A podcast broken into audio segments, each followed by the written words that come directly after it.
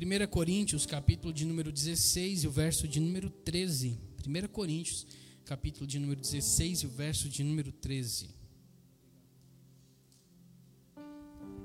Amém? Que diz assim a palavra do Senhor: Estejam alertas, fiquem firmes na fé, sejam corajosos e sejam fortes. Estejam alertas, fiquem firmes na fé, sejam corajosos e sejam fortes. Sejam fortes. Palavra de Deus direcionada para a igreja de Coríntios através do apóstolo Paulo. Amados, já foi falado aqui, praticamente quase todo culto a gente tem, tem batido nessa tecla. Nós estamos, se nós fôssemos fazer um diagnóstico daquilo que nós estamos vivendo, nós estamos vivendo num tempo muito difícil. Não só para as famílias, mas, enfim, para cada indivíduo. Estamos vivendo num tempo em que a corrupção é, está aí, de forma escancarada. Estamos vivendo num tempo onde a desigualdade social está praticamente em todas as esferas da nossa sociedade. Nós estamos vivendo num tempo em que as pessoas estão se corrompendo por coisas tão banais. A gente está num mundo caótico, uma sociedade que está totalmente deprimida, está totalmente destruída.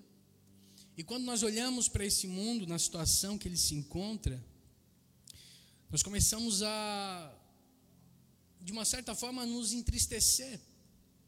Porque são tantas coisas, e nós poderíamos listar várias aqui que estão acontecendo e que acontecem, que nos fazem ficar entristecidos com tudo que está aí.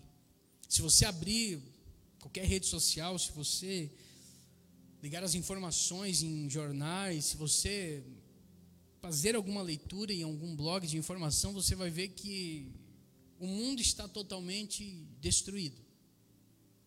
Sabe, e no meio disso tudo a gente as pessoas parecem que começam a clamar para que alguém tome uma liderança, para que alguém faça alguma coisa, para que alguém tome as rédeas desse mundo que parece que está perdido e que alguém realmente comece a praticar algum ato de justiça num mundo tão injusto, parece que todos os clamores vão se levantando para isso.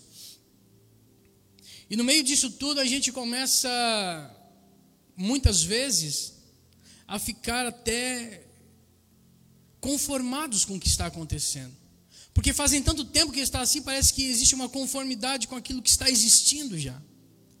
E não é só assim nos nossos dias, foi assim também com muitos homens e mulheres da Bíblia. Pessoas que viram os erros, pessoas que conseguiram diagnosticar as dificuldades da sociedade e começaram a, de uma certa forma, se conformar com aquilo que estava acontecendo. Nós podemos colocar Asaf como um exemplo, um homem que era levita, um homem que estava diante de uma ordem, de uma ordenança de Deus para levar o povo a adorar a Deus e de repente se vê corrompido no meio de tudo aquilo, vendo o povo estar corrompido e começa a colocar em pauta se realmente valia a pena fazer o que ele estava fazendo. Sabe então, esse diagnóstico desse mundo corrompido, ele não vem de hoje, ele já vem de muito tempo. E por esse muito tempo estar existindo essa corrupção no mundo, parece que nós olhamos para o mundo e não vemos mais uma, uma saída. Nós estamos olhando para o mundo dizendo: olha, quer saber? Não sei nem se vale a pena. Não sei nem se vale a pena ser fiel desse jeito, porque parece que o mundo está perdido. Parece que as pessoas não estão dando mais valor para mais ninguém. As pessoas só querem o, o poder, o ter. Sabe, no meio disso tudo, a gente precisa pelo menos compreender algumas coisas que, dentro da nossa vida cristã, elas nunca vão mudar, ou pelo menos elas nunca deveriam ter mudado. Sabe, e uma das coisas que nós precisamos colocar ou trazer a memória para a nossa vida, e que vai fazer uma grande diferença naquilo que nós estamos vivendo, é quando nós conseguimos conseguimos compreender que tudo que está criado, tudo que está formado, tudo aquilo que está acontecendo, está debaixo da autoridade de Deus. Sabe, parece difícil a gente olhar para o um mundo dessa situação e acreditar que Deus está no controle de tudo. Parece difícil a gente olhar para o mundo do jeito que está e dizer, não, é Deus está no controle. Sabe, mas a verdade é que Deus nunca perdeu o controle de nada. A verdade é que Deus nunca, nunca perdeu o controle do mundo. O profeta Isaías, no capítulo de número 6, ele vai ter uma visão, e a visão que ele tem, no capítulo número 6, versículo 1, é que ele vê Deus assentado em um alto e sublime trono. Sabe, quem está no trono tem o poder, quem está no trono governa. Sabe, olhando para isso, a gente começa a imaginar, mas se Deus está no poder, por que, que tudo isso está acontecendo? Se Deus ainda está no poder, por que, que essas coisas estão acontecendo?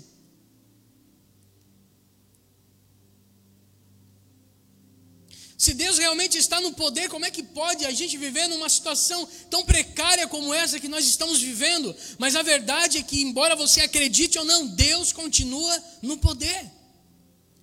Quem sabe nós nunca vamos poder explicar o porquê que o mundo está dessa forma, ou quem sabe todas as explicações falhariam para as pessoas que não acreditam nisso, mas nós, como cristãos, nós acreditamos que há um Deus que está e é soberano sobre todas as coisas. Você que está aí na sua casa, quem sabe impedido de poder fazer alguma coisa, e quem sabe se perguntando o porquê, deixa eu dizer para você, é porque Deus ainda está no controle. E tudo aquilo que Ele faz, a sua é bom, perfeito e agradável. Parece que isso não encaixa com aquilo que a gente está vivendo, mas é a vontade de Deus. É a vontade de Deus. Não que não que Deus tenha escrito, diga, olha, vamos fazer o povo passar por isso, não, mas há uma vontade permissiva de Deus que tudo isso aconteça para que algumas coisas possam voltar ao seu lugar. Para que alguns domínios possam voltar para o seu lugar. Sabe, nós como cristãos, nós não podemos dar um passo sequer sem acreditar que Deus está no controle de tudo. O Salmo 121 vai dizer que o salmista, ele diz, eleva meus olhos para o monte, de onde me virá o socorro no meio de tudo isso? O nosso socorro vem de Deus, por quê? Porque Ele está no comando. Quando todas as coisas parecem perdidas no vale, quando todas as coisas parecem estar perdidas no meio de um vale, de uma batalha, o nosso socorro tem que sempre vir do Senhor e parece que nós esquecemos disso. Então esses acontecimentos vêm para fazer relembrar isso. Para nos trazer de volta aquela primeira, aquela primeira fé. Para nos fazer entender que o controle nunca saiu da mão dele e agora nós vamos recorrer a ele novamente. Porque parece que a gente esquece disso. Parece que em alguns momentos da nossa vida a gente acaba esquecendo que o controle está na mão dele, então ele precisa fazer lembrar, eu e você, de que o controle ainda continua com ele. Aí você vai dizer, Eduardo, mas isso aí foi lá no Antigo Testamento. Isaías viu e agora? A Bíblia vai dizer em Atos que Estevão estava olhando para os céus, os céus estavam se abrindo e ele diz: Estou vendo os céus abertos. E Jesus está à direita do trono de Deus. Não, 700 anos se passaram. Acontecimentos, reinos foram destruídos, reinos foram abalados, mas o controle ainda está nas mãos de Deus. E hoje, mais de dois mil anos se passaram, Eduardo, o controle ainda está nas mãos de Deus. Mas Eduardo, eu não vi os céus abertos, eu não vi Deus assentado no trono, eu não consegui ter essa visão. Fique tranquilo, nós não vamos ver, mas nós temos a confiança, a certeza de que Ele ainda está lá e que Ele está movendo todas as coisas em favor da minha e da sua vida. Isso não pode sair, isso não pode sair do nosso coração, da nossa mente, queridos. Quando eu e você perdemos o foco de que Deus está no controle, nós perdemos tudo. Quando nós perdemos o foco de que Deus está no controle, nós podemos perder tudo. Sabe, a segunda coisa que não pode mudar na nossa vida, ou que pelo menos não pode deixar de existir na nossa vida, é a fé. Primeiro, a convicção de que Deus está no trono. A certeza de que tudo está debaixo do seu domínio, debaixo do seu governo. E o segundo, a nossa fé. Sabe, a, a fé é o que vai nos fazer viver as coisas sobrenaturais na nossa vida. Não é o choro, não é a dor, não é a perda, Embora tudo isso parece que nos deixa mais emotivos, mas o que vai nos fazer viver o sobrenatural de Deus é a fé. A fé. Em Hebreus capítulo de número 11, o verso de número 8,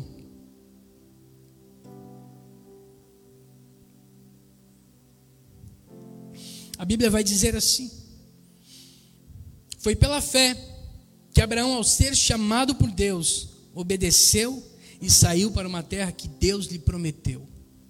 Sabe, amados, nesse tempo que nós estamos vivendo, uma coisa que eu aprendo é que a gente precisa viver pela fé. E o engraçado é que a fé ela não vive pelo diagnóstico que a gente fez lá no começo de como o mundo está. A fé ela não se baseia em situações de não, a bolsa está bem, a economia está boa, o governo está legal, não, as coisas estão indo bem, então tudo vai dar certo. Não, a fé é o oposto disso. A fé é aquilo que nós não podemos ver, mas temos a certeza de que está lá. É engraçado isso. Sabe, é engraçado você se mover não por circunstâncias, porque a gente está acostumado a fazer isso. Não só nós, mas homens que a Bíblia relata que viveram viveram coisas maravilhosas, mas sabe, tinham uma dificuldade de de colocar em prática a sua fé. Abraão é um exemplo de fé, por quê? Porque Deus aparece para Abraão e diz: sai da tua terra, da tua parentela, para uma terra que eu vou te mostrar. Aí Abraão fala para o Senhor: Senhor, onde é que é a terra? É, não. Abraão arruma as coisas e alguém certo pergunta: Abraão, para onde é que você vai? Eu não sei, eu só sei que Deus mandou eu sair e eu estou saindo. Eu não sei para onde é que eu vou, mas Deus falou que tem uma terra para mim e eu vou. Mas é para onde? Norte, sul, leste, oeste? Não sei, ele não falou. Gente vai sair assim, vou. E Abraão vive tudo que vive porque consegue viver pela fé. Sabe, a Bíblia diz que um anjo aparece, irmãos, um anjo aparece. Alguém já viu anjo? Você já viu anjo aí? Mas a Bíblia diz que um anjo aparece para Gideão e diz ao Gideão, Josué dos anjos, diz a mim. A Bíblia vai dizer que Gideão, ele é visitado por um anjo, e o anjo diz para ele: Gideão, vai nessa força, varão valoroso. E ele diz: Deus vai te usar para livrar a terra das mãos dos medianitas. Irmão, se um anjo aparecesse para nós e dissesse isso, a gente já seria. Eu acredito que a gente já ficaria feliz demais. A gente estaria falando para todo mundo, rapaz, apareceu um ser de branco lá no meu quarto e disse: Olha, tu vai fazer isso, e, ó, e agora eu vou viver isso. Mas a Bíblia diz que Gideão começa a questionar e começa a dizer: Tá, mas como assim? Como que eu sou forte? Olha a situação que a gente está vivendo. Sabe, pode ser a pergunta, pode ser a pergunta que você esteja fazendo: como é que Deus está no controle? Como é que Deus vai fazer alguma coisa? Olha a situação do povo. E Gideão começa a dizer: se o Senhor é comigo mesmo, então. Esses dias até nós estávamos conversando sobre isso. Se o Senhor é comigo mesmo, então faz molhar o novelo e não faz molhar a terra, faz molhar a terra e não faz molhar o novelo. Se o Senhor é comigo mesmo, faz que isso aconteça, faz que aquilo aconteça. Irmãos, isso não é fé. Fé é caminhar debaixo de uma palavra, de uma promessa. Mesmo que você não veja ele concluída, mesmo que você olhe e diga, parece que está tudo dizendo que não, mas você caminha por aquela palavra, isso é fé. Abraão fez isso. E eu e você precisamos vivenciar isso no nosso dia a dia. Nós precisamos vivificar, fortalecer a nossa fé. Parar de ficar procurando vozes, parar de ficar procurando promessas, parar de ficar procurando profecias para dizer como é que vai ser. Não, se vier alguém com a gravata amarela, eu vou. Se vier alguém com um terno rosa, eu vou. Não, irmão. Se Deus falou, está falado, vai. Caminha. Mas Eduardo, Deus falou faz tanto tempo, eu sei. Mas Deus falou há tanto tempo para Abraão e ele seguiu. Eduardo, mas Deus falou, e quando Deus falou, parece que as coisas estavam indo bem, mas agora está indo tudo mal. Mas prossiga no caminho da fé. É a fé que vai fazer com que você viva coisas sobrenaturais. É a fé que vai fazer com que você alcance aquilo que Deus prometeu para a sua vida. Sabe quem trabalha com, com programação? Parece que é fácil, né? A gente vai ali, faz uma programação e o computador sempre vai fazer aquilo ali. O programa vai sempre fazer aquilo ali. A não ser que é um vírus, deu um erro, mas ele vai obedecer. E, e a gente tem essa dificuldade. Foi Deus quem falou. Foi Deus quem prometeu. Foi Deus quem lançou a palavra. E a gente dá um passo e questiona. Dá um passo e questiona. Senhor, mas quando o Senhor falou, não era esse governo. E agora, eu, eu vou fazer? E Deus fica lá, vai meu filho. Senhor, mas quando o Senhor falou, não tinha dois filhos, e agora? Vai meu filho. Senhor, quando o Senhor falou, eu tinha carro, e agora vai meu filho. Deus só está dizendo para você, vai, caminha, é a palavra que eu te dei, está na promessa, vai embora. Irmãos, Deus já está lá no final da nossa história, esperando só a gente chegar. Aquilo que Ele prometeu para você é uma realidade. Aquilo que Ele prometeu para mim, para a sua vida, é uma realidade. Você pode jamais pensar que isso vai acontecer, mas é uma realidade para Deus. Ele está esperando você caminhar sobre essa realidade. Quando Deus chama os discípulos, eles embarcam no barco, ele diz: Vamos para o outro lado. Onde é que eles chegaram? Do outro lado. O barco afundou, mudou de rota por causa da tempestade? Não. A tempestade foi acalmada, se fez bonança no mar. Eles chegaram do outro lado. Nós precisamos, nós precisamos mais do que nunca colocar a nossa fé em ação. Nós precisamos colocar a nossa fé em ação, porque é a nossa fé que nós fazer a gente viver as coisas sobrenaturais. Então não pare, não desista, por quê? Porque quando você coloca a fé quando você coloca a fé na frente das promessas que Deus lhe deu, na frente daquilo que o Senhor falou para você, as circunstâncias podem ser as piores possíveis, mas a verdade é que a palavra foi lançada, o fundamento está lançado e Deus está esperando um posicionamento meu e seu para que nós possamos viver o sobrenatural. E eu acho engraçado porque Hebreus ele vai destacar muito isso. Hebreus ele vai destacar a vida de homens e mulheres que viveram pela fé e ele vai ele vai começar foi pela fé que as pessoas do passado conseguiram a aprovação de Deus. Foi pela fé que Enoque escapou da morte, foi pela fé que Noé ouviu os avisos de Deus, de Deus sobre as coisas que iam acontecer e que não podiam ser vistas. Foi pela fé que Abraão se tornou pai, embora fosse velho. Foi pela fé que Abraão, quando Deus o quis pôr à prova, ofereceu seu filho Isaac em sacrifício. Foi pela fé que Isaac prometeu bênçãos para o futuro a Jacó e Esaú. Foi pela fé que os pais de Moisés, quando ele nasceu, esconderam durante três meses. Foi pela fé que os israelitas atravessaram o mar. Foi pela fé que, quando os egípcios tentaram atravessar o mar, os engoliu. Foi pela fé que as muralhas caíram de Jericó. E depois que os israelitas marcharam em volta delas durante sete dias, foi pela fé que eles lutaram contra nações inteiras e venceram, fizeram o que era correto e receberam o que Deus lhe havia prometido, fecharam a boca dos leões, apagaram os incêndios, escaparam de ser mortos à espada, eram fracos, mas se tornaram fortes, foram poderosos na guerra e venceram os exércitos estrangeiros, foi pela fé Não foi por choro, não foi por dor, foi pela fé. Você está com alguma dificuldade aí? Deixa eu dizer uma coisa para você. Se tem algo que vai fazer você ultrapassar isso, é a fé. Então coloque a sua fé em ação.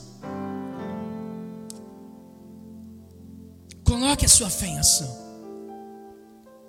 Nós não podemos viver nesse mundo na situação que está, esperando que as coisas que estão de fora vão trazer algum alívio para a gente, não. Nós só podemos esperar nele e ter fé que tudo que ele está fazendo é o mais certo para mim e para a sua vida. Eu quero chamar o conjunto para cá já, pode se preparar, pessoal. E a terceira coisa que você não pode deixar de fazer, queridos. A primeira é acreditar que Deus está no controle de todas as coisas. A segunda é fortalecer a sua fé. Fazendo essas duas coisas, você vai conseguir viver coisas sobrenaturais na sua vida. Sabe, e a terceira coisa que você precisa, eu e você precisamos fazer, é declarar guerra declarar guerra. Sabe, amados, a palavra de Deus ela vai ela vai nos ensinar que Deus ele tem todas as coisas no seu domínio e o desejo é que eu e você possamos viver isso. Mas a verdade é que muitas coisas nós não temos vivido porque ainda não conseguimos dar um passo nós não conseguimos nos posicionar ainda. A verdade é que alguns milagres ainda não foram vividos porque eu e você não nos posicionamos. Alguns milagres ainda não foram vividos porque sementes ainda não foram plantadas. Sabe, acima de tudo, eu e você precisamos nos posicionar, nós precisamos guerrear. E Eduardo, contra quem que eu vou guerrear? Paulo ele vai ser bem claro quando ele diz que a nossa luta não é contra a carne, nem contra o sangue, mas contra todas as potestades. Sabe, nós precisamos guerrear. Você precisa guerrear. Guerra contra quem, Eduardo? Contra meu marido, que ainda não é crente, contra meu filho, que ainda não aceitou Jesus, contra minha esposa, que está toda a vida tentando lutar guerra contra o governo, porque pelas coisas que estão fazendo, não. Nós precisamos guerrear no mundo espiritual. Nada será conquistado, queridos, se nós não entrarmos nessa guerra. Nada será conquistado se eu e você não começarmos a colocar, não começarmos a nos posicionar de forma correta. Sabe, guerrear contra toda palavra que foi lançada contra você.